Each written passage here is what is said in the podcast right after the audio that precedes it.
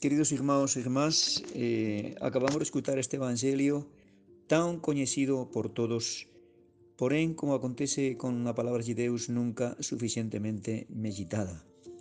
Este Evangelio tan coñecido do rico eh, Pulao e pobre Lázaro, que parece que é unha parábola, porén, eh, mm, que falo nunca suficientemente meditada porque recolle algo tan común para todos nós como é eso que chamamos de egoísmo e os efeitos do egoísmo.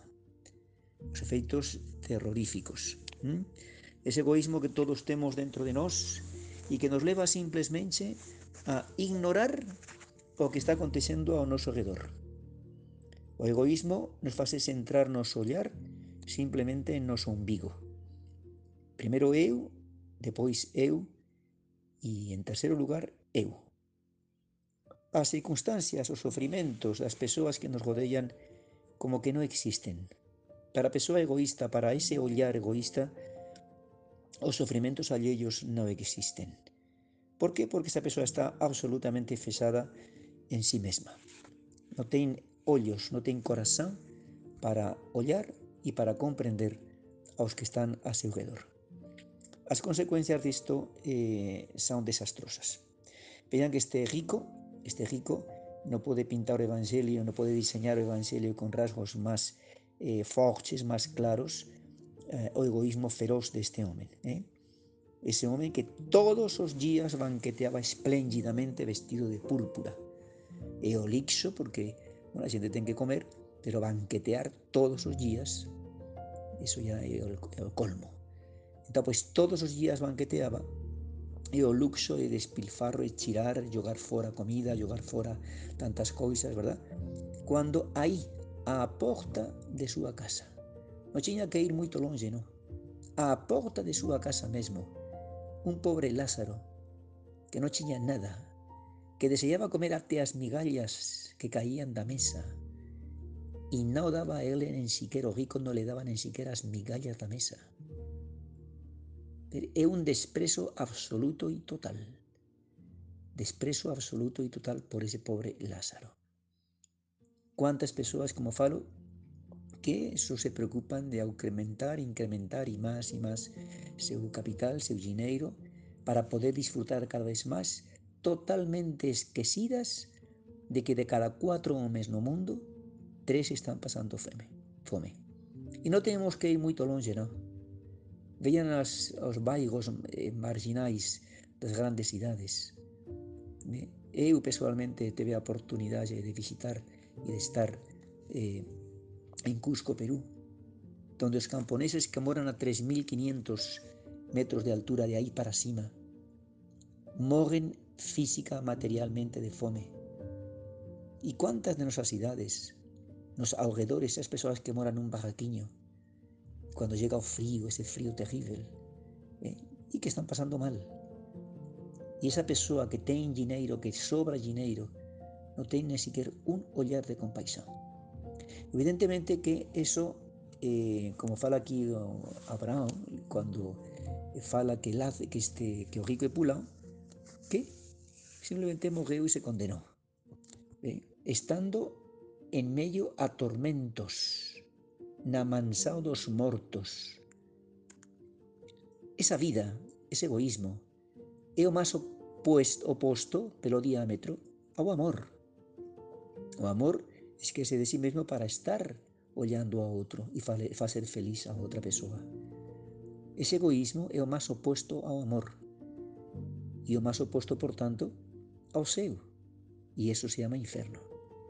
Quer dizer, que viver o egoísmo cá na terra, no tempo, é a mesma coisa que viver já no primer degrau do inferno.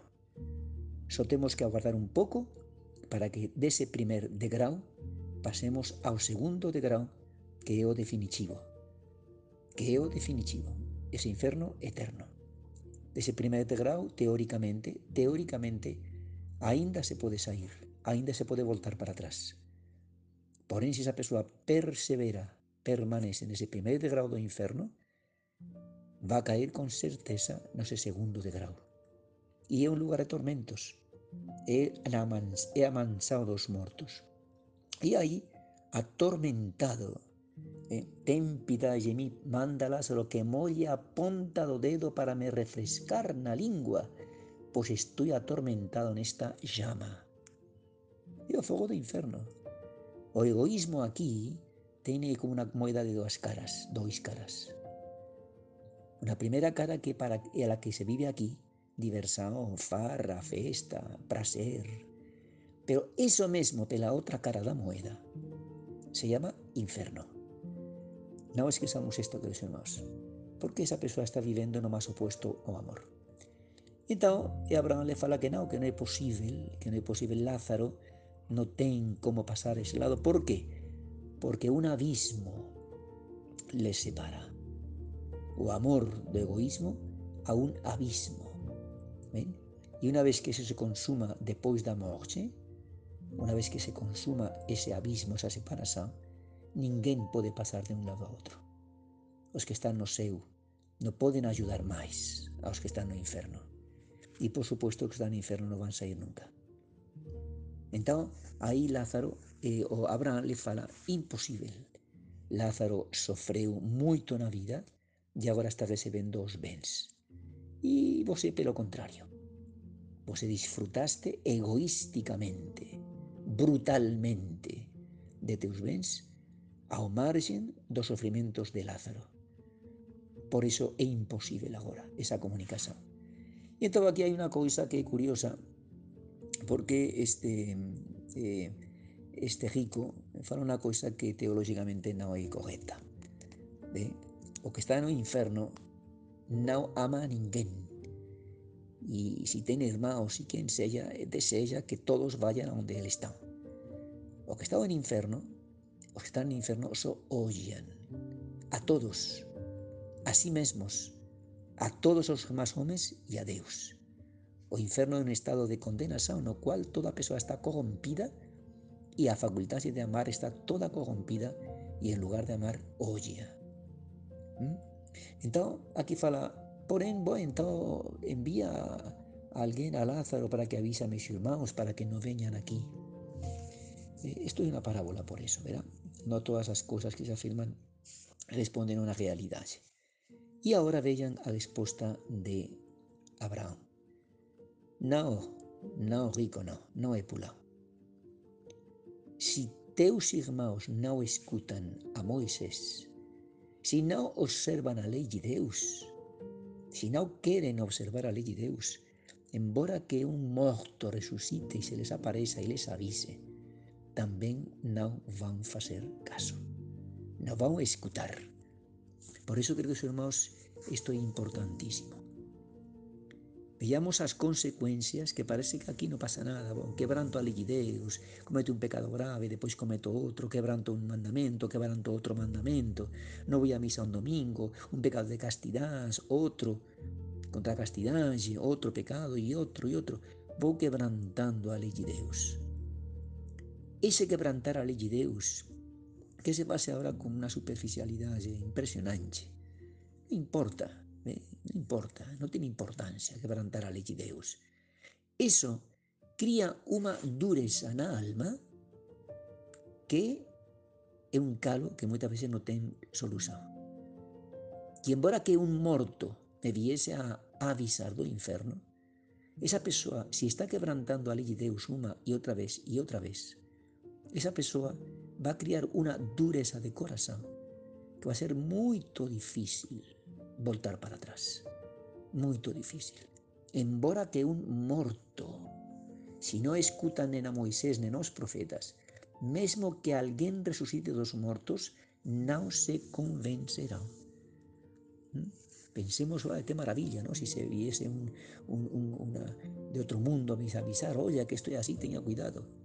No, no, no, no. Si esa persoa ya se colocou esa atitude de pular, de calcar, de pisar a de Deus, de non querer cumprir a de Deus, eso va a causar unha dureza de corazón tal que embora que un motor resucite e le avise, non va a facer efeito nenhum. Por iso, queridos irmãos, teñamos isto moito presente a palabra de Deus. Eh? Pesamos, por tanto, eso que se llama temor de Deus. Temor de Deus, que non é o temor eh, servil, mas é un temor filial. Esa persoa que fala, non, é Deus, é meu Pai, eu non posso desobedecer. É un mandado de meu Pai Deus, eu non posso desobedecer de jeito nenhum.